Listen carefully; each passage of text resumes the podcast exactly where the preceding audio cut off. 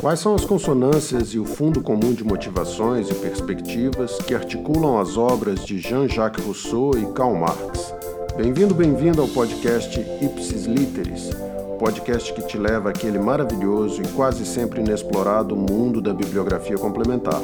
O meu nome é Alexandre Mendes Cunha e hoje nós teremos o prazer de receber, neste segundo episódio da série, o meu colega, mestre e amigo, professor João Antônio de Paula. Bem-vindo, João e muito obrigado por aceitar o meu convite para esta conversa. Não, bem, é, eu, eu que devo agradecer. Você está me, me, me, cumprimentando, me agradecendo. É um prazer, uma honra poder participar dessa atividade que é, é nova, né, inovadora e muito interessante. Eu acho que o, o fato da gente poder conversar livremente sobre questões importantes torna as questões importantes mais acessíveis, né? mais mais palatáveis, mais instigantes. E eu acho que a iniciativa que você teve e que está desenvolvendo é, é muito meritória e tem todo o meu apoio, minha, as minhas congratulações. Que legal, João. Então vamos vamos começar essa conversa. É, o, João Antônio dispensa apresentações, mas nunca é demais lembrar duas ou três coisas. O João Antônio é professor titular do nosso departamento, é, já ocupou diversos e importantes cargos na administração da universidade, foi há pouco tempo pró-reitor de planejamento, é, e é um, um, pensador fundamental da economia, da política e da cultura no Brasil e em Minas Gerais, muito particularmente. E é também um, um especialista importante, um estudioso importante da obra do Marx. E esse é o, é o tema, mais ou menos, da nossa conversa hoje, porque nós vamos conversar a respeito de um artigo que, que foi publicado em 2013, é, que chama Rousseau, Marx e a Economia Política, que foi publicado na revista da CEP. É, mas antes de chegar no artigo, antes de chegar no Marx, é, eu queria falar com você, João, um pouco sobre, sobre a sua trajetória é, e a, a, a, questão que me parece mais interessante para a gente começar é, é ouvir de você um pouco sobre o seu encontro com a história. Como que a história te pegou? Como que você passou a, a, a se entender como, como historiador, como alguém que trabalha e reflete no campo da história? Bom, é, é, essa história é bem antiga mesmo, porque quando eu fui fazer vestibular, em 1969, eu fiz vestibular em 69, primeiro vestibular unificado né, da UFMG. E eu, é, eu tinha três áreas é, de interesse. Assim. A principal era a história, é, era a história, a filosofia, e num terceiro plano, a economia. A economia não era a minha prioridade, eu, eu queria estudar história e filosofia. Essas as duas questões que me motivavam. Eu tinha, ao longo da, da, da minha adolescência, o, digamos, manifestado uh, um interesse muito grande por, por esses temas, né? lido muita coisa, ainda que de maneira muito eh, assistemática, como é o caso, né? É, mas, de toda maneira, eu, eu, tinha interesse por esses assuntos eu li muito história do pensamento econômico, história econômica, filosofia, li Marx, alguns textos de introdução, enfim, eu tinha uma leitura é, esparsa, mas muito insistente né, nessas temáticas. E quando eu fui escolher o, o, o curso que eu ia fazer, eu estava essas três questões me, me motivavam. E eu acabei fazendo uma escolha por economia, uma escolha pragmática. Naquela época, a economia, a atividade, os economistas tinham emprego, era, era um campo de trabalho muito. Dizer, ninguém ficava desempregado né, estudando economia. Então, eu, eu fui por aí mais por essa razão. Mas eu nunca deixei de me preocupar, de, de me ocupar, na verdade, com esses temas. Quando eu terminei a, a, graduação, de novo a questão da história se colocou, porque eu, eu, o primeiro curso que eu tentei fazer, tentei no sentido de, de me foi história na Unicamp. Eu, eu me lembro que eu escrevi para o Lapa, Amaral Lapa, que era o coordenador do curso, perguntando para ele se o curso ia, ia, se havia condições naquele momento de, de fazer a seleção para o mestrado de história na Unicamp. E ele me respondeu que naquele ano não, porque eles tinham atrasado o processo seletivo e tal, que só depois que haveria. E eu acabei escolhendo economia de novo, sendo que a primeira opção era história. E aí fiz economia, etc. Mas só para dizer, é, é, a minha dissertação de mestrado é, foi em História do Pensamento Econômico, foi uma dissertação sobre Schumpeter, né? sobre a Revolução Marginalista, sobre o sentido da, da ideia de Revolução Marginalista. Aí terminei o mestrado, depois eu fui fazer o doutorado, e aí sim eu fiz doutorado em História, né? É, história Econômica, na USP, é, com, orientado pelo, pelo Jobson, mas muito influenciado pela, pela, pela minha. Bom, primeiro, pela minha. No caso da economia, em particular, aqui na faculdade, eu tive um, o privilégio de ser amigo do Iglesias, Francisco Iglesias. É, eu conheci o Iglesias em 71. O Iglesias tinha, era professor ainda aqui, não tinha se aposentado, e tinha recém-lançado um livro que eu acho que uma obra-prima chamada História e Ideologia. E esse livro me marcou muito, né? porque era é exatamente é, é, essa, esse entrelaçamento de história, de história econômica, que era uma área que ele dominava, e história das ideias, né? metodologia, historiografia. É, e também literatura, né? Por exemplo, um, um, dos artigos mais interessantes do livro do Iglesias é sobre uh, Fernando Pessoa, né? é, o, pensamento político de Fernando Pessoa, que era uma novidade naquela época, 71. É, pouca gente se dava conta que o Fernando Pessoa, além de um poeta, é, é, era também um pensador muito curioso. Ele escreveu coisas de economia, né, coisas sobre comércio. Ele ganhou a vida durante muito tempo como correspondente comercial, traduzia, enfim, é, coisas da área de, um inglês para o português, enfim. O Fernando Pessoa de fato, é uma figura múltipla. É, os heterônimos dele, que são centenas, na verdade, talvez sejam milhares, né? que todo dia ele era um outro. Ele acordava e hoje eu vou ser tal coisa. Não só era tal coisa, como ele fazia o, o mapa astral do personagem, enfim. É, era o, o Fernando Pessoa é uma figura absolutamente singular na história das ideias. Tão singular que ele se propôs, ele, ele, ele, ele, tinha uma ideia sobre a literatura portuguesa, a literatura portuguesa é muito pobre, eu vou enriquecê-la.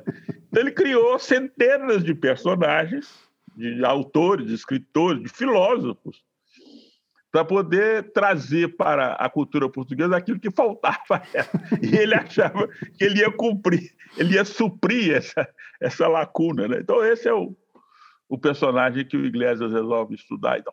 Então, o Iglesias foi uma influência muito grande, e depois, no mestrado, eu fiquei, de novo, amigo do, do Fernando Novaes, que foi outra grande influência da minha, na minha vida na, no campo da história. Depois, eu fiquei amigo de muitos outros, né? conheci, privei, etc., tive esse privilégio.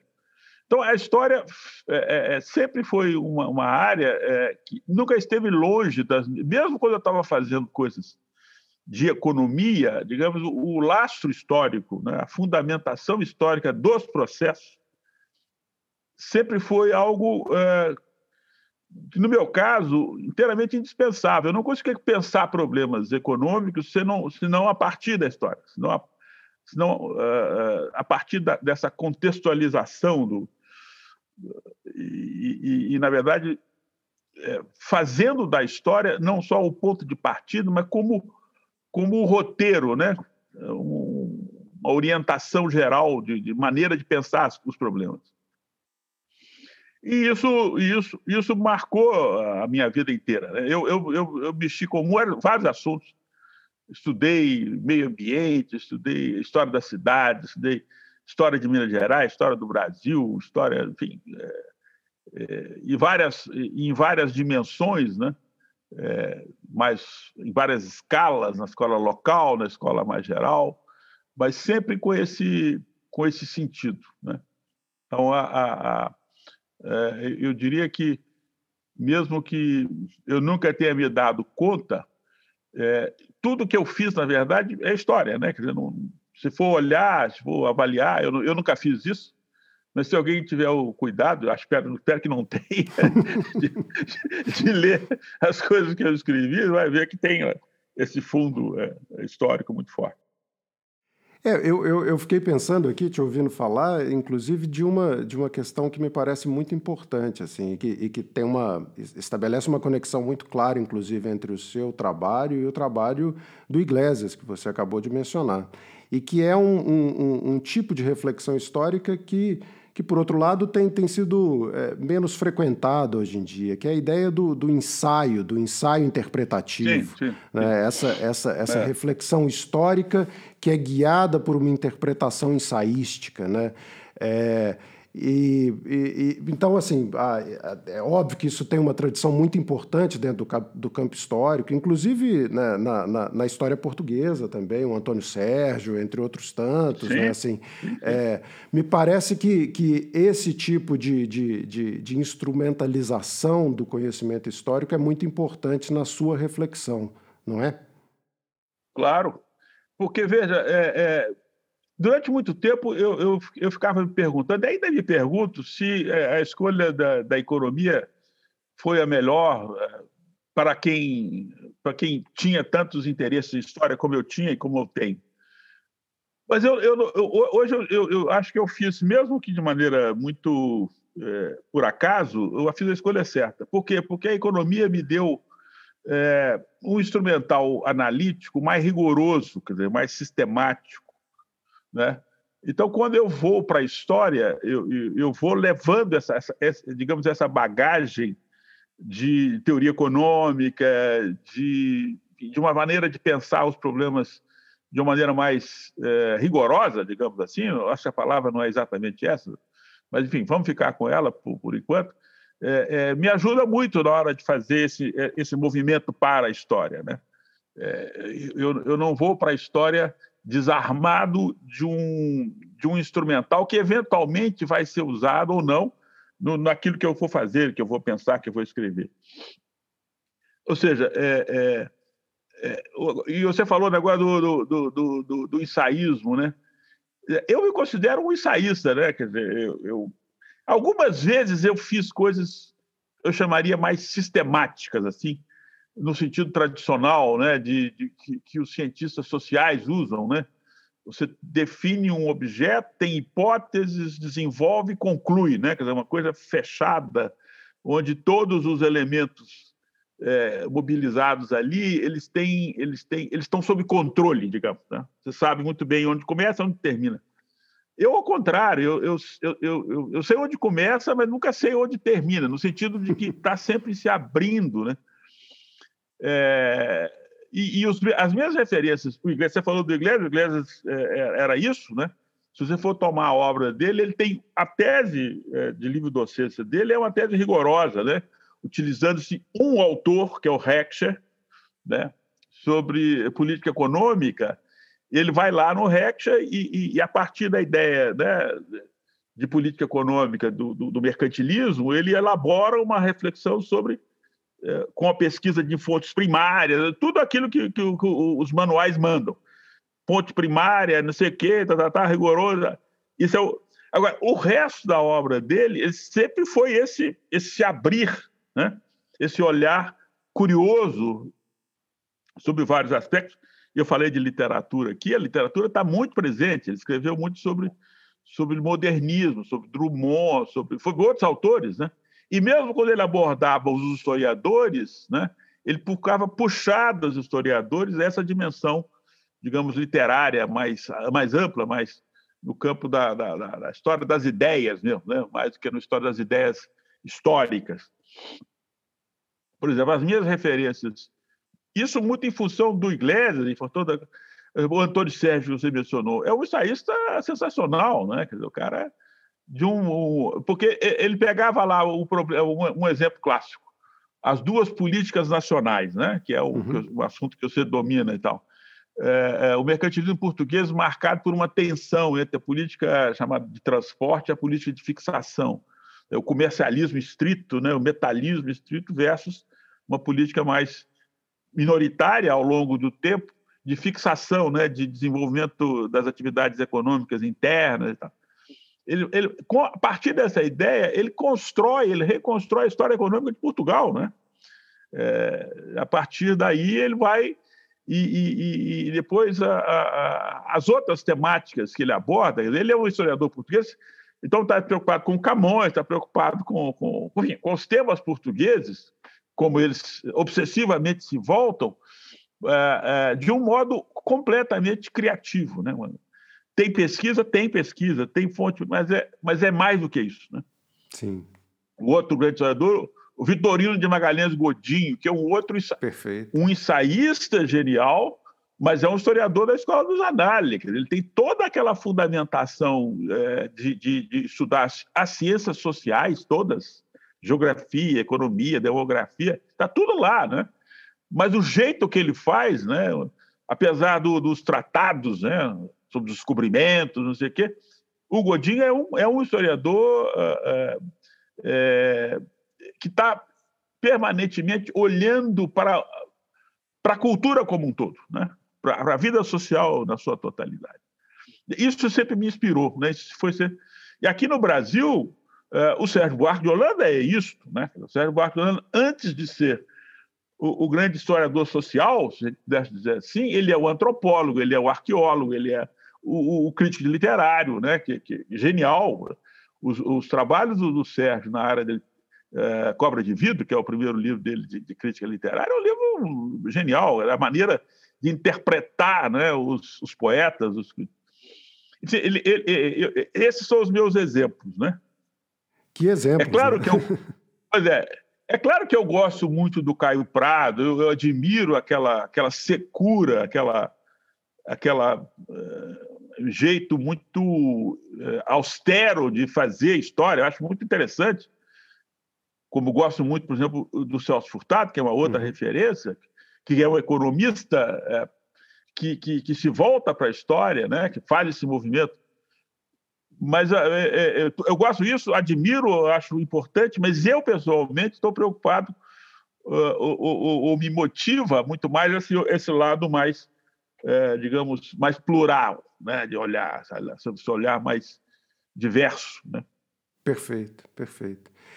Eu acho que uh, isso, isso me dá uma deixa também para gente, a gente alcançar o nosso, o nosso artigo de hoje, né? E, e, e dizer um pouco o que eu sinto também na, na sua interpretação ali. É, é, um tema que já, já havia sido visitado por outros autores, né? essa, essa conexão entre, entre Rousseau e Marx, mas eu, eu, eu, eu sinto uma, uma curiosidade sua de explorar dimensões ali que, que é, que talvez não, não tenham sido é, debatidas e, e, que talvez não tenham alcançado como deveria a, a reflexão específica a respeito do Marx, é, que, que me parece muito interessante. Né? O mote é um pouco aquela ideia do, do, de, de, que Rousseau seria um tipo de, né, como você mesmo diz, Marx possível no contexto do, do, do pensamento uhum. do século XVIII.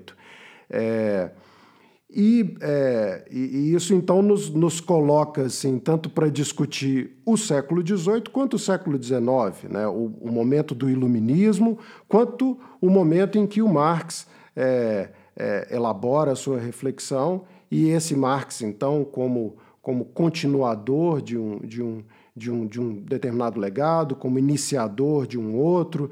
Né? Ou seja, eu acho que tem, tem muita coisa aí. Mas eu queria começar te ouvindo de uma, de uma questão específica, que está logo né, no, no, no, enquadramento do tema. Né? A ideia de que, de que o, o Rousseau ele teria uma leitura particular, uma leitura peculiar é, da economia política. Né? Uma leitura que, que estaria manifesta, manifestada no, no, no, verbete que ele escreve para a enciclopédia, é, e que, de alguma maneira, isso é, é, é colocaria um pouco a, a forma é, peculiar, a singularidade filosófica dele né, na, na percepção dessa economia política, ainda dentro do quadro é, do século XVIII, das luzes, etc. Então eu queria que você explicasse um pouco isso para a gente, para a gente começar a conversar sobre o tema. Você sabe que é, é, quando você me, fez essa, esse convite, eu, eu, fui reler o texto, né? e eu, eu encontrei, eu acho que uma das primeiras versões do texto completa, é, que é de 2004. Então, em 2004 esse texto já estava pronto. E eu fui reler o texto, né? E, e, e tomei um susto, porque eu, eu, acho o texto interessante por, por, por, duas razões, pelo menos. Agora, a, a, a mais importante para mim, que me chamou mais atenção, é que o texto tem muitas ideias. Fico... Uhum. hoje, hoje, se eu fosse fazer esse texto, eu desdobraria ele em quatro ou cinco. Né? Tem, tem ideias demais ali. Esse é o problema do texto. Tem ideias demais. É, mas algumas das ideias são boas. Né? É, então, não, não, não, não, vou dizer também que isso é um problema, né? porque as ideias são boas. Qual é a questão? E aí tem uma ideia que eu não explorei que eu acho que deveria ser explorada. É, essa eu não explorei, que, é. Você vai, vai entender por que, que eu vou insistir nisso. Porque o tema central ali, na verdade, nunca foi explicitado. Sabe qual que é? É a longa duração, a longa duração da economia como capítulo da ética. Esse é que é o tema. Fantástico. Aqui, Por que que é, mil e, sei lá, mil e quase dois mil anos de história, né? É, o, o, toda vez que se pensou em economia, é, essa reflexão, esse pensamento sobre a economia estava estava submetido a uma pressão ética, a condicionamentos éticos. O que, que explica isso? Né? Nós estamos falando de, do Aristóteles no século IV, antes da nossa era, até o século XVIII. Né? Até, por exemplo, o, o grande mestre do Adam Smith, Francis Hutchinson, escreve em 1742 um texto chamado, cuja a versão é, é uma breve introdução à economia política, que é de 1742, um texto que marcou, que influenciou o Adam Smith, e esse texto de 1742 é um texto perfeitamente aristotélico, é, como seria tomista, quer dizer, a maneira como ele aborda o tema é tributário 100%, 100% do modo como Aristóteles. O que, que explica essa longuíssima duração? Né? O que, que explica isso? E aí começa o nosso problema. Quer dizer, quando o Aristóteles faz é, a sua reflexão lá no, no, na ética nicômico, na ética eudemiona, na ética, na grande ética, o, o Aristóteles trata de economia em vários momentos da sua obra. O que, que ele, é, é, qual que é o ponto é, nunca explicitado devidamente da sua reflexão? É que ele está, o Aristóteles, vivendo uma situação que é de é, domínio político macedônio. A Grécia, naquele momento, perdia as suas liberdades públicas, é, perdia o seu, a sua autonomia política, porque há um invasor invasor que impõe aos gregos é, a, a, sua maneira, o seu poder, né? a sua, a sua, uhum. o seu discricionarismo. O que, que é a ética de Aristóteles, no fundo? Né? E aí eu estou me referindo a toda uma reflexão importante que se faz a partir daí. É, a discussão de ética do Aristóteles, na verdade, é uma reação, é uma resistência a esse domínio macedônio sobre a Grécia. Quer dizer, o livro sobre uh, a ética é, é, um livro de resistência ao invasor, ao opressor. Né? Falar nos valores da ética, o que, é a ética? A ética, do ponto de vista aristotélico, seria o hábito, o costume, uh, os valores que permitem a vida melhor na cidade. Né? É uma, coisa que se impõe a todo mundo de forma absolutamente é, ampla, ninguém pode evitar é, não praticar atitudes éticas, sob pena de estar traindo a cidade, estar traindo os seus concidadãos, a sua, os seus, o seu mundo, né? afinal. Então, quando Aristóteles escreve a ética, ele está querendo resguardar valores que estavam sendo ameaçados. Quando o Rousseau, no século XVIII, escreve o verbete sobre economia política, ele estava, digamos, suspeitando da emergência do capitalismo. O que ele faz ao falar de economia política ali, daquele jeito, semelhante ao do Aristóteles, é dizer: está vindo por aí um monstro que vai nos engolir. E é preciso resistir a ele. Resistir a ele. Né? É, é quase que um, um, um grito de alerta Uhum. Se isso não fosse uma letra de um samba, é um grito de alerta. Estou misturando aqui o Gonzaguinha com, com, com o Rousseau. Mas, enfim, é, isso é. O que, que vai fazer? A memória vem, né? E a gente começa a lembrar das coisas.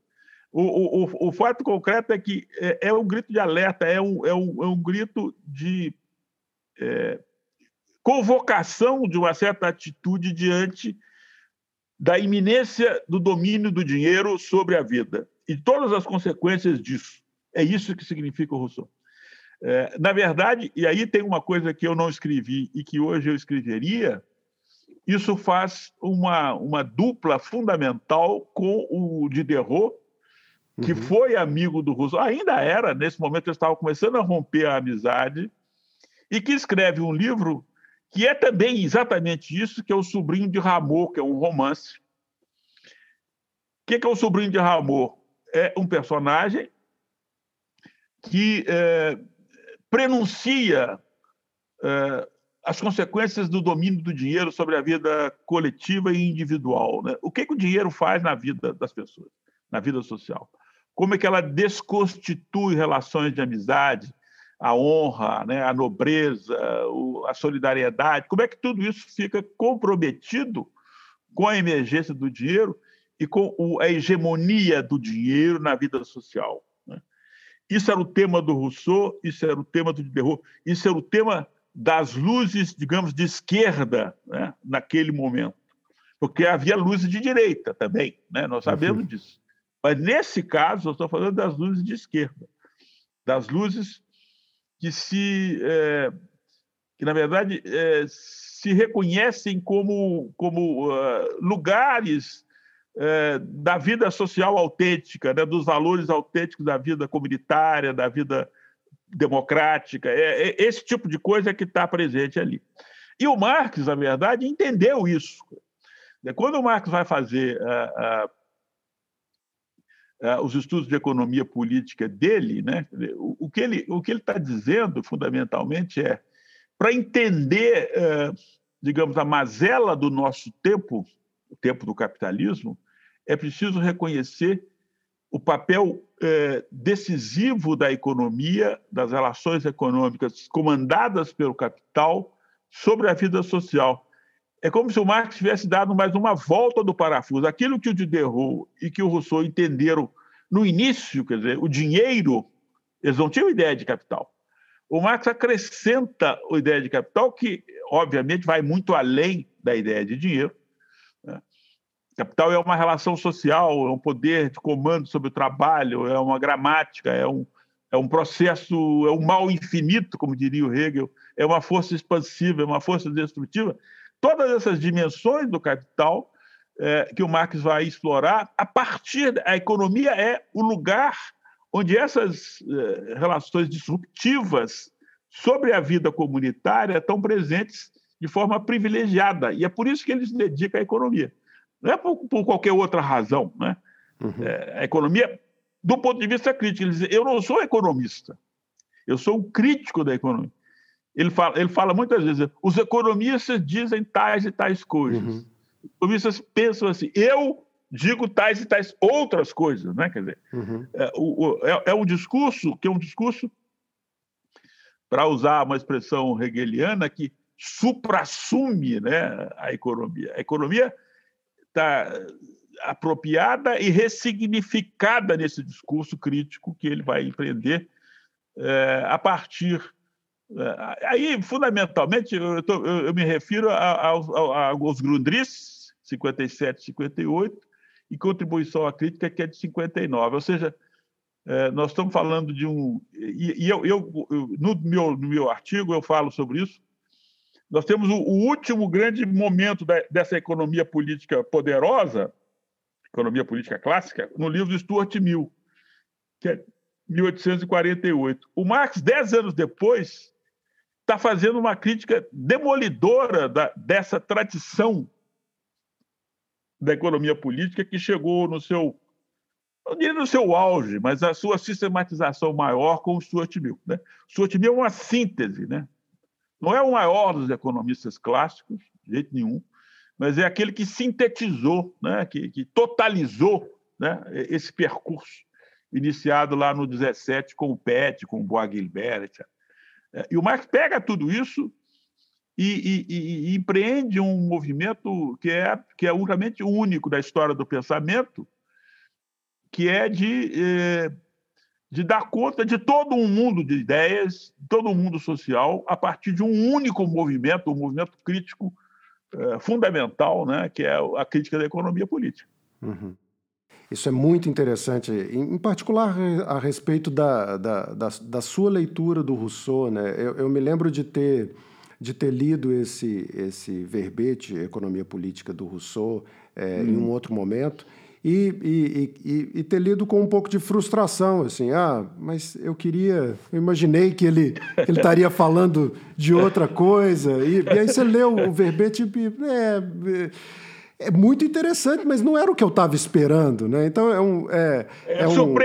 porque é anacrônico, né? É anacrônico. O, o, o 1755 já tinha, ah, já tinha, os, os, já existiam os textos do Pet Boisguilbert, do Benjamin Franklin, e não do, fala nada disso, do Cantillon. Né? É, Cantillon, ele, ele, ele, aparentemente, ele ignora tudo isso, porque no fundo o que ele está fazendo é é recuperando uma certa ideia de economia política que tinha ficado soterrada, né? Quer dizer, já aquele momento que ele está escrevendo, a ideia já estava morrendo é, para dar lugar àquela. Eu acho que, para mim, o, o, o anti-Rousseau não é Smith, não é Ricardo, é, é Malthus, né? Quer dizer, aquela coisa completamente desapiedada, né? Quer dizer, o, a ciência lúgubre, né? Que isso uhum. é que eu é isso, uma ciência sinistra, né? que é a economia. O Rousseau reage a isso. Ele quer impedir que essa ciência lúgubre se imponha, né? se instaure. Quer, no fundo, ele é, ele está querendo dizer o capitalismo não é legal. vamos, vamos, tentar impedir esse negócio aí, porque na hora que ele se implantar, nós estamos ferrados. Né? Esse é o ponto. E o Marx já escreve é, num momento em que isso é uma, é uma realidade tá que pesa sobre o mundo. Né? Consolidado. Né? É. O Marx escreve 100 anos depois, 100 anos depois, o Marx está escrevendo e está mostrando tudo isso. Né? Ele, ele, não, ele, ele não vai se deter no Rousseau, ele, até porque o Rousseau não, não é o objeto da discussão dele ali. Ele está falando da economia política mesmo. Né? O Rousseau é um, é, é um anti-economista, né? O Marx é um crítico da economia. São duas maneiras diferentes. Né? Uma é negar a economia, que é o que faz o Rousseau, negar a economia política. O Marx vai criticá-la, ir além dela. O Rousseau quer negar, né? quer, quer dizer não, né? não à economia. É... E sim a, vontade geral, sim a vida democrática, sim a, a vida comunitária, né? as comunidades autônomas. Isso é que é o Rousseau. O Marx não, não, não dá para impedir isso. O que dá é ir além, dá para ir além. É preciso ir além disso. Né? Isso que o capitalismo traz. Né? E não voltar para trás. Há, há no, no, projeto russoniano uma clara idealização de um passado pastoral, pastoril, né? É, da pequena comunidade, da, da, da vida é, da vida simples, né? dos valores próximos da natureza, tudo isso que está né, no, no, processo pedagógico, no Emílio, na Nova Heloísa. Né? Toda a obra do Rousseau, na verdade, é um convite a, uma, a um desprendimento de alguns dos aspectos mais problemáticos da modernidade é, e um retorno a uma certa pacificação que ele acha que, que é possível ainda.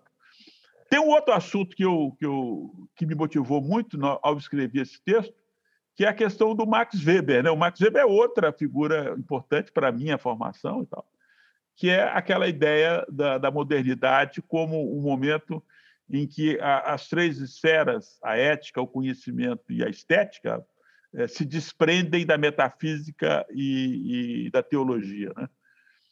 É, isso, isso, também motivou muito o meu, o meu texto. O meu texto tem isso da base, né? uma das uhum. ideias que estão lá. Né?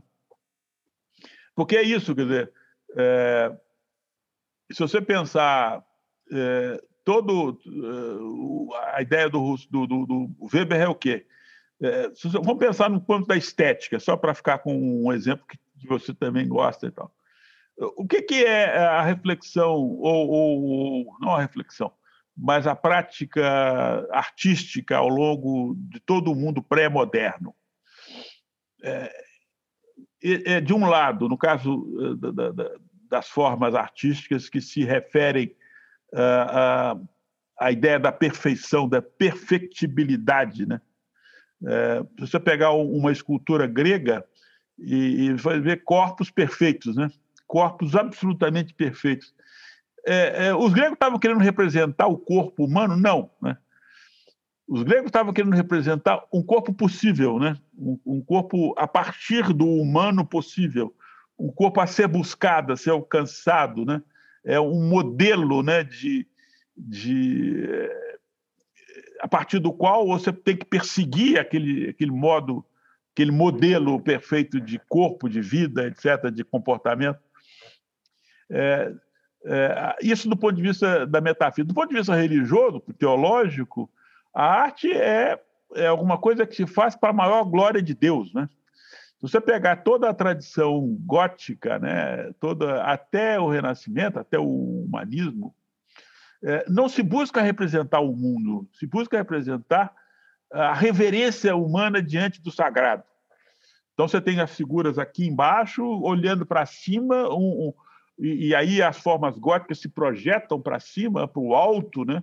buscando é, o tempo todo mostrar a nossa, a nossa subserviência, a nossa reverência a esse sagrado absoluto, potente, etc. A arte é tudo isso. É, você pega a arte, vou tomar um exemplo clássico, a arte bizantina, né? Aquele, aquelas figuras todas de baixo e o, o Cristo Pantocrator lá no alto, com aquele olhar iracundo, um olhar inteiramente implacável contra nós todos que estamos aqui embaixo dessa, não ia, ia falar a palavra, vou, vocês podem imaginar. A gente entendeu. Ele... então é isso, cara. Quando é que a arte moderna começa? Quando vem o Giotto e começa a representar os seres humanos como eles são, com as suas imperfeições, com as suas uh, falhas anatômicas, fisionômicas, né? o São Francisco do Giotto é um homem real, concreto, que existe mesmo, que existiu, que ele conheceu e ele representou ali. O Giotto, na verdade, é, é, o primeiro pintor, por isso que ele, é, ele inaugura a modernidade artística, porque ele se preocupou em representar uh, os homens como eles são. E a natureza é claro que no momento em que a perspectiva não tinha nem tem toda uma, uma deficiência técnica aí é, que não é que nem por isso empobrece o, torna menor a obra dele, né? Pelo contrário. Né? Então é, é, uma preocupação com a representação do mundo, com a discussão que a, a, o olhar tem diante do mundo, o olhar que, que vê, né? Que reflete, que e o outro grande nome é, da invenção da modernidade do campo artístico é o Petrarca. Né? O Petrarca, na, nas canções, ele fala de uma mulher, Laura, que é uma mulher que existiu realmente. Não há nenhuma idealização ali. Né? Quando ele fala do amor, ele está falando do amor dele mesmo por uma mulher concreta que existiu e dos problemas decorrentes disso, né? dessa relação do, do, do do, enfim, dos problemas típicos da, da vida amorosa e tal, dos seres humanos concretos. E não uma idealização do amor, uma coisa abstrata, é, divina, sagrada, etc., que é, que é típico da, da, de toda a tradição medieval e da tradição é, clássica. Né? Então é isso. É, com a modernidade, a, arte se liberta daquela prisão da busca da perfectibilidade e se abre para o mundo concreto com todas as suas terríveis consequências. Né? Terríveis que é a ideia da liberdade, né? a liberdade criativa, que chega ao limite no mundo contemporâneo com a negação completa da arte. Né?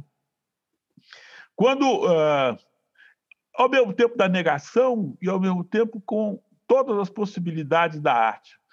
Eu sempre fico pensando é, que você tem dois exemplos aí para mim muito claros. Um é o do Chan, né? começa a colocar um, um mictório na, na, no museu, no salão, dizer, olha, está aqui uma obra de arte, né, uma fonte. Isso é uma coisa. A outra coisa é o Malevich. Quando ele coloca uma tela branca num fundo branco, branco sobre o branco, e você percebe que é uma tela porque tem uma textura diferente ali, o que ele está querendo dizer para mim é o seguinte: projete nessa tela branca todos os seus desejos. Dizer, a arte se abre para nós. A arte nunca está completa, ela sempre demanda, ela sempre exige do espectador, etc., uma certa intervenção.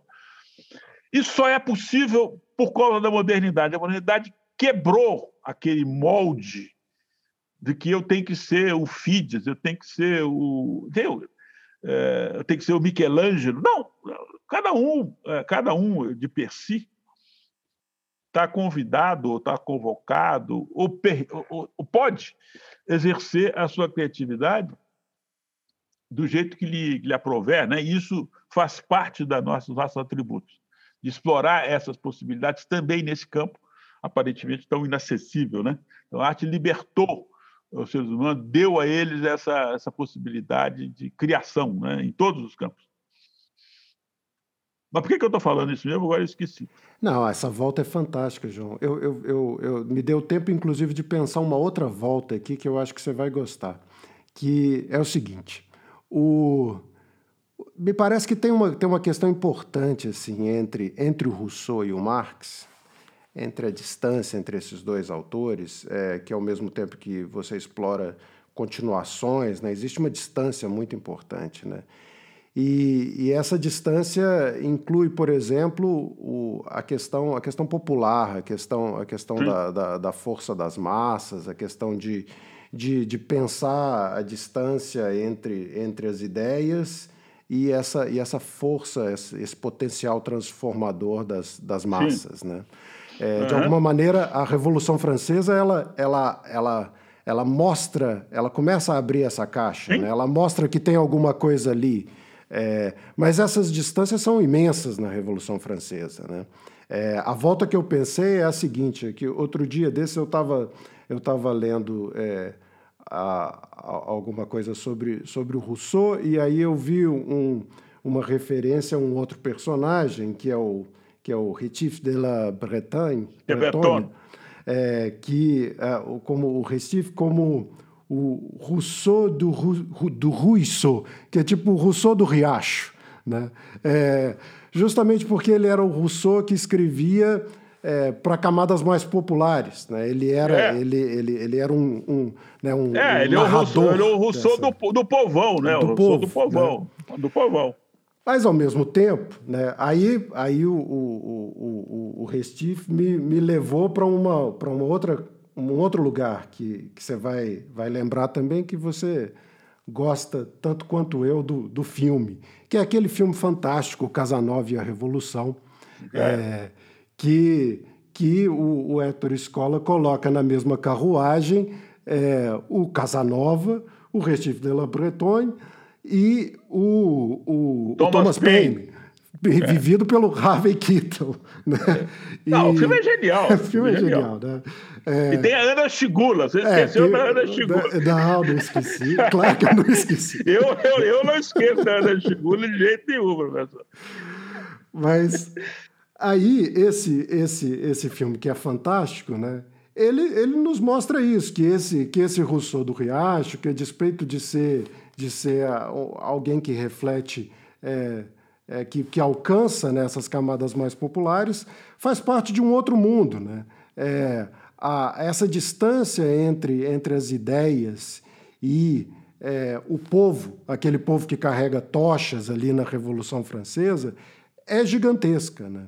É, essa distância, ela, o Marx, de alguma maneira, ele, ele, ele, ele parece representar, pela força das suas ideias, a possibilidade de alcançar isso. Mas esse é um processo em construção, né? Esse é um processo que não, não, não se completa de jeito nenhum no, no século XIX, né? que, que alcança potencialidades na Revolução Francesa, mas que na Revolução Russa, desculpa, mas de alguma maneira é, é uma coisa que não se completou até hoje. Né? Então eu queria te ouvir mais sobre esse, esse caráter popular, não, é, não, etc.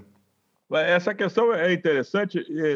Se você se conhece, se lembra de, um, um daqueles seminários organizados pelo Adalto Novaes, lá nos anos 90, será que era Libertinos e Libertários, né? Uhum. Você se lembra disso? E uh, uh, o tema do, do, seminário era o seguinte: é, o quanto importante foram os libertinos no movimento libertário, quanto que o Restife Labreton é, e Rousseau, né? E, e, Robespierre, e Saint-Marat, e Saint-Just, tem a ver com Sade, tem a ver com, enfim, com, com Crebion física. Uhum. É, o, que, o que, que acontece aí? Você tem toda uma, uma espécie de subliteratura, uma literatura de, eh, digamos, na, na, na, subterrânea, que é libertina, que explora toda essa dimensão fecinina, pornográfica, etc., é, que tem um exemplo eu acho maior no SAD, mas tem outros exemplares, outros é, momentos aí, que é o seguinte: é, é, o quanto que esse desregramento sexual é, ele tem um poder disruptivo também, né? Uhum. Quanto que ao, ao, ao, permitir que, que o desejo aflore, esse desejo é, que não tem limite, né? Que, que vai para todo canto, vai para onde quiser, é, é, é fundamental na desconstituição do, do, velho regime, do antigo regime. Né? Para você mudar o mundo, não basta mudar as relações sociais, você tem que mudar também as atitudes, o, a subjetividade, a sociabilidade.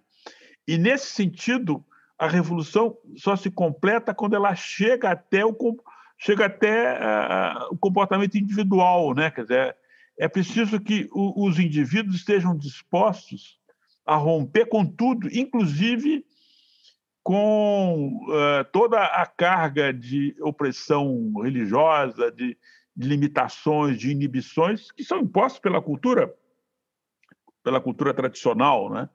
É, então a, a, Revolução Francesa nesse e o Restife é isso, né? o espectador noturno, né? ele, ele uhum. andava E aquilo, aquilo que aparece no filme é real, né? Ele era aquele cara que ficava andando pela cidade de Paris à noite, é, observando, tomando nota, procurando, né? E até que descobre a fuga do rei, né? É, o rei fugindo. Ele descobre, ele vê, não vê a fuga, mas vê o momento, né, que ocorreu é, a, situa a situação da fuga e tal. E isso vai ser objeto de uma denúncia, né? É, ele vai publicar isso, isso vai provocar uma reação que vai fazer a prisão do rei. E aí tem a frase mais genial do livro, é do filme, que é do, do, do Casanova, que ele diz assim: o dia que um rei é preso por um estalajadeira é porque o mundo está acabando, né? Quer dizer, veja um rei preso, preso, literalmente pegou ele pelo, pelo calção. O cara estava indo embora, não, você vai ficar aqui. Volta. Né? e volta é, sobre opróbio geral até. E aí acabou a monarquia, né? Quer dizer, é. vai demorar mais um tempinho, mas acabou, não tem jeito, acabou. É, é, um, é um, caminho sem volta. Esse caminho sem volta só foi possível porque a revolução foi muito além uh, da política, no sentido de mudar as leis, de mudar. É, ela, ela desceu até o chão da sociedade até o comportamento imediato, né, comezinho, tudo, tudo, tudo mudou, né, ali é, com a Revolução Francesa, que é a revolução mãe do, de todas as revoluções modernas, né, ou contemporâneas, né. A partir daí, a Revolução Russa é só mais um passo, né, e, e todas as revoluções que se seguiram. A França fez várias, 30, 48, Comuna, uhum. É, enfim, tem um, um movimento que, que nasce desse, desse gesto, desse ato completamente decisivo de dizer que tudo é possível. Um outro mundo, com todas as suas dimensões, é possível. Dizer, o que o Marx faz é pensar isso no século XIX, é, dando a, essa, essas ideias um sentido, ao mesmo tempo, programático, né? dizer, um, um programa para a revolução, mas o sentido filosófico maior, né? Quer dizer, é reconhecer que é, é, o que está em, em, causa nesse processo inteiro é, é, é, uma, é, uma, é uma força social de tal ordem abrangente e fetichizadora que ela dominou tudo, que ela, inclusive, dominou o, os corações e as mentes. E a revolução tem que romper com isso. Né? Para ela se dar mesmo, ela tem que romper com isso. Né? Isso, isso é que eu. Mas. É, a, a, lembrança desse filme me, me, é muito cara, eu adoro esse filme. Acho um filme genial. É, eu, eu, eu, eu, eu sabia que, que você ia gostar, porque nessa, esses assuntos do cinema também nos, nos pegam, né?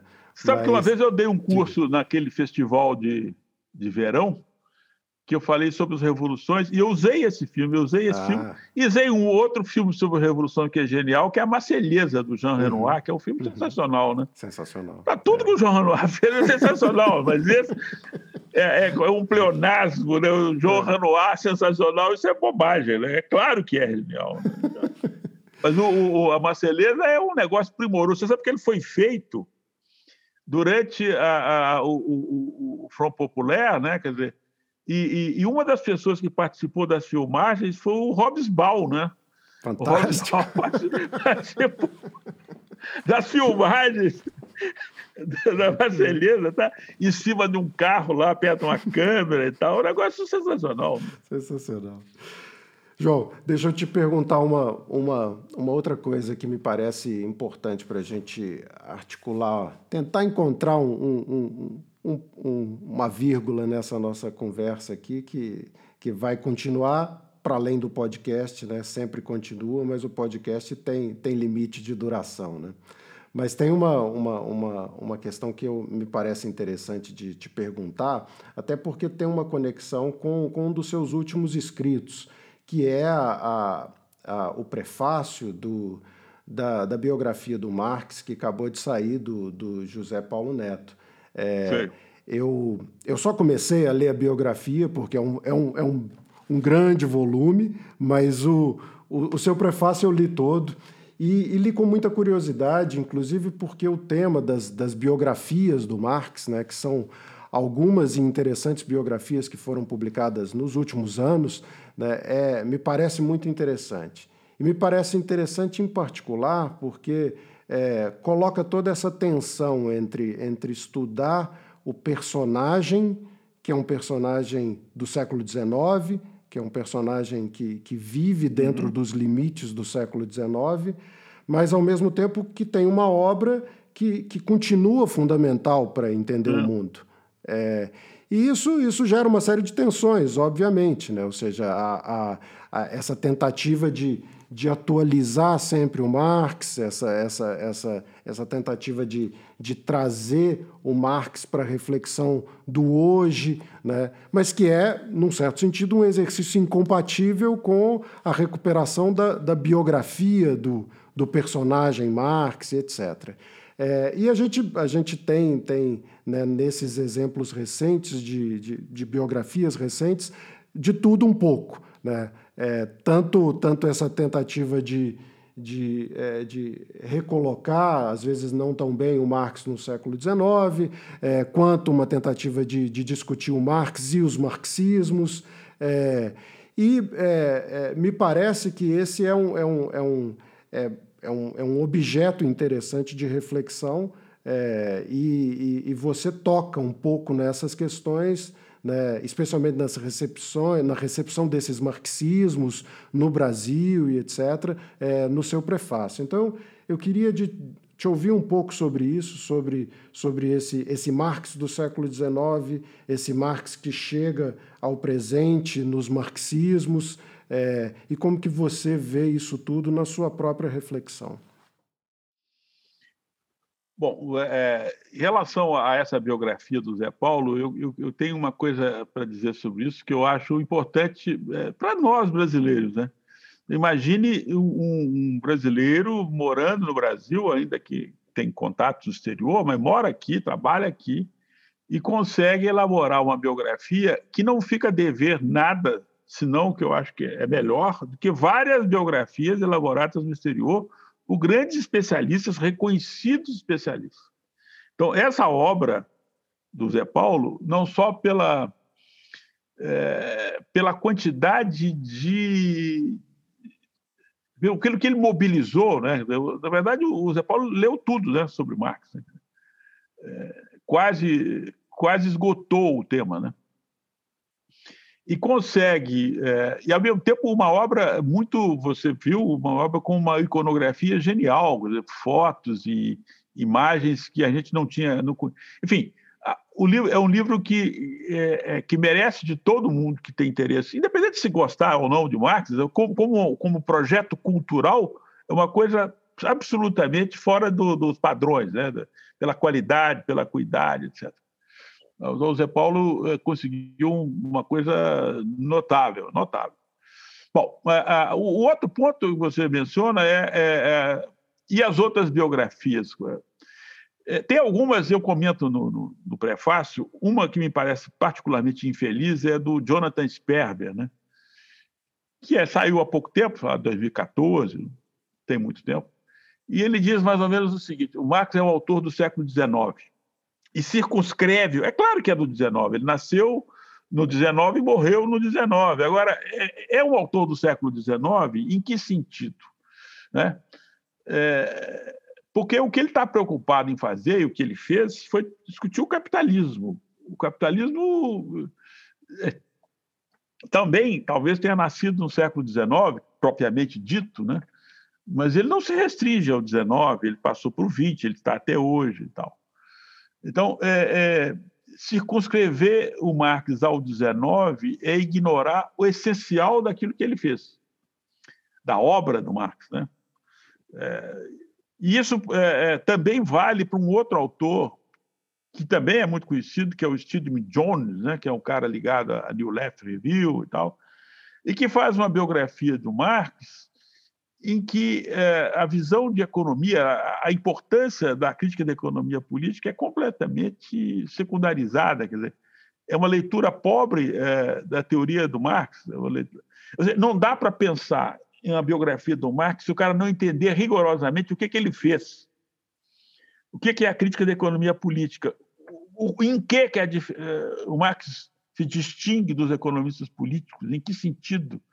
Né? É, é, preciso pensar aí na teoria do valor e, e, na teoria específica do valor que o Marx elabora, que não é a do Smith, não é a do Ricardo, não é de nenhum outro, é dele. Né? Então, o Studley Jones vai, vai, vai falar de, de, teoria do valor e tem uma leitura pobre, uma leitura canhestra, é, porque ele acha que isso é importante. Que, é como é central, né? Dizer, e essa é a virtude do livro do, do Zé Paulo. O Zé Paulo é, é uma biografia que também é uma biografia intelectual. Ele está falando da vida do Marx, da vida particular, da vida pessoal, familiar, etc., do Engels também, mas está também falando das ideias, da elaboração das ideias, está falando da vida política, a relação do Marx com as revoluções de 48, 49 na Alemanha, com, com a Internacional, criada em 64, com a Comuna de Paris. Enfim, não dá para circunscrever o Marx a um personagem do século XIX apenas porque o que ele se propôs fazer tem a ver com o capitalismo, né? e é preciso ir além, portanto, da sua própria biografia para entender o significado do que ele estava dizendo. Ou seja, aí eu sou muito sartriano, né? o Sartre dizia o marxismo é a filosofia insuperável do nosso tempo. Quer dizer o seguinte: enquanto existiu o capitalismo, o Marx é indispensável, é inexcedível como abordagem, como método de compreensão. Não é que ele tenha restado todas as respostas, pelo contrário, a obra é inacabada, é incompleta, é lacunar. A obra do Marx é isso. É gigantesca, o projeto da Mega, né, a edição das obras completas de Marx e Engels, são mais de 100 volumes, mais de 100 volumes. É, ainda não está. Nós não conhecemos tudo que o Marx escreveu, mas o que nós conhecemos do Marx escreveu me dá, é, me dá uma, uma, uma, uma, uma certeza muito clara de que muitas das leituras que foram feitas no passado e mesmo hoje em dia padecem de uma total uh, ignorância do significado da obra, do texto mesmo da obra, da, né, dos, da, da, letra da obra. Né? Quer dizer, é, são leituras parciais, leituras preconceituosas, leituras reducionistas. Né? Dizer, é, é, é, ler o Marx, na verdade, significa se abrir para uma obra que é aberta.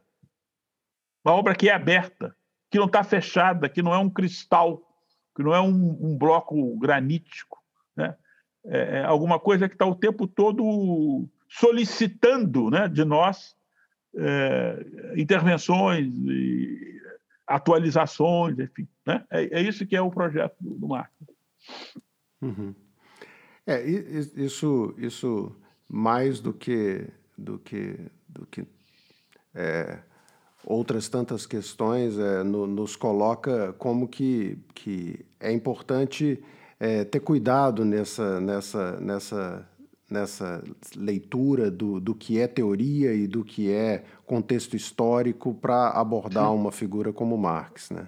É, eu, eu, eu sempre, né, talvez você já tenha até me ouvido falar disso, eu sempre tenho um pouco de, de, de preguiça da, de, da, de, um, de um discurso que tenta sempre fazer a atualização dos autores, é, um pouco porque é, isso, isso diz mais sobre quem está atualizando do que sobre o autor.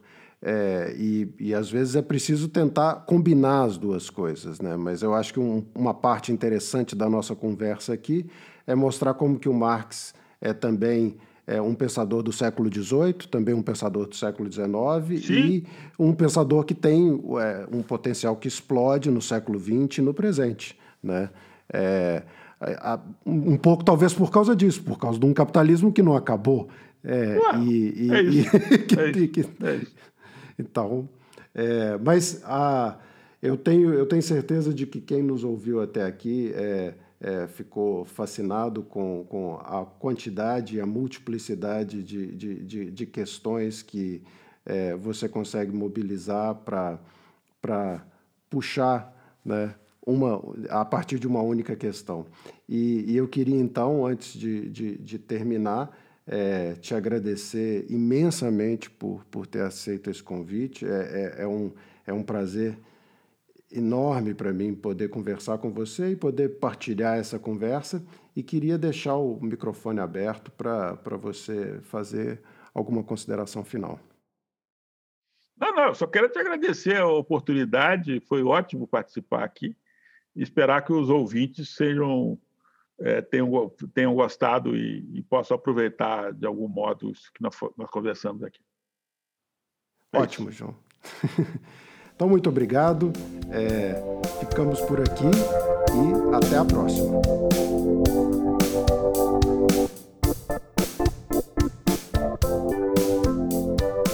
Mas você sempre pode falar depois também. Não, meu filme era genial. É... Mas, mas, eu não botei filme. Botei filme. É, tinha uma cena fantástica. Tinha um ângulo, tinha um enquadramento, Você nem imagina. tinha uma luz. Você nem imagina. Tinha uma luz, uma luz que depois nunca mais se repetiu. Nunca mais se repetiu. E não se repete mesmo.